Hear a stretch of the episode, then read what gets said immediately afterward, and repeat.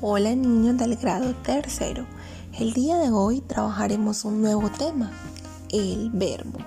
Para eso los invito a ir a su libro de Santillana, Habilidades Comunicativas, página 106 y seguir la lectura.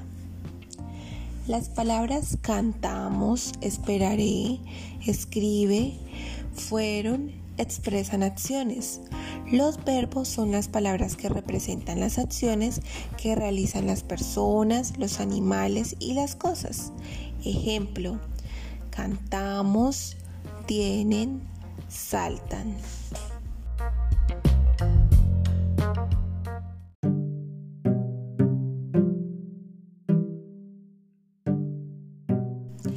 El infinitivo es la forma en que los verbos aparecen en el diccionario, es decir, en sus formas terminadas en ar, er o cuando terminan en ir. Ejemplo, conar, llamar, amar, hablar.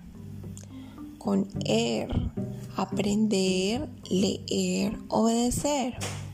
Y con ir, vivir, huir, construir.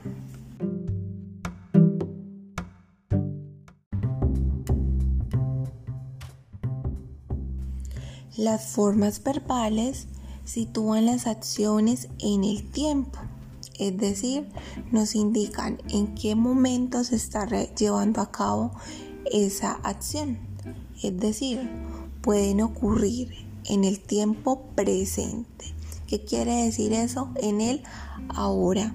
Este tiempo indica que la acción ocurre en el tiempo en el que se habla. Ejemplo, canto, barremos, diriges. Las acciones pueden ocurrir en el tiempo pasado o pretérito, en el que ya pasó, antes. Este tiempo indica que la acción ya se realizó. Ejemplo, canté, barrí, dirigí. Las acciones también pueden ocurrir en el tiempo futuro, después. Este tiempo indica que la acción se realizará.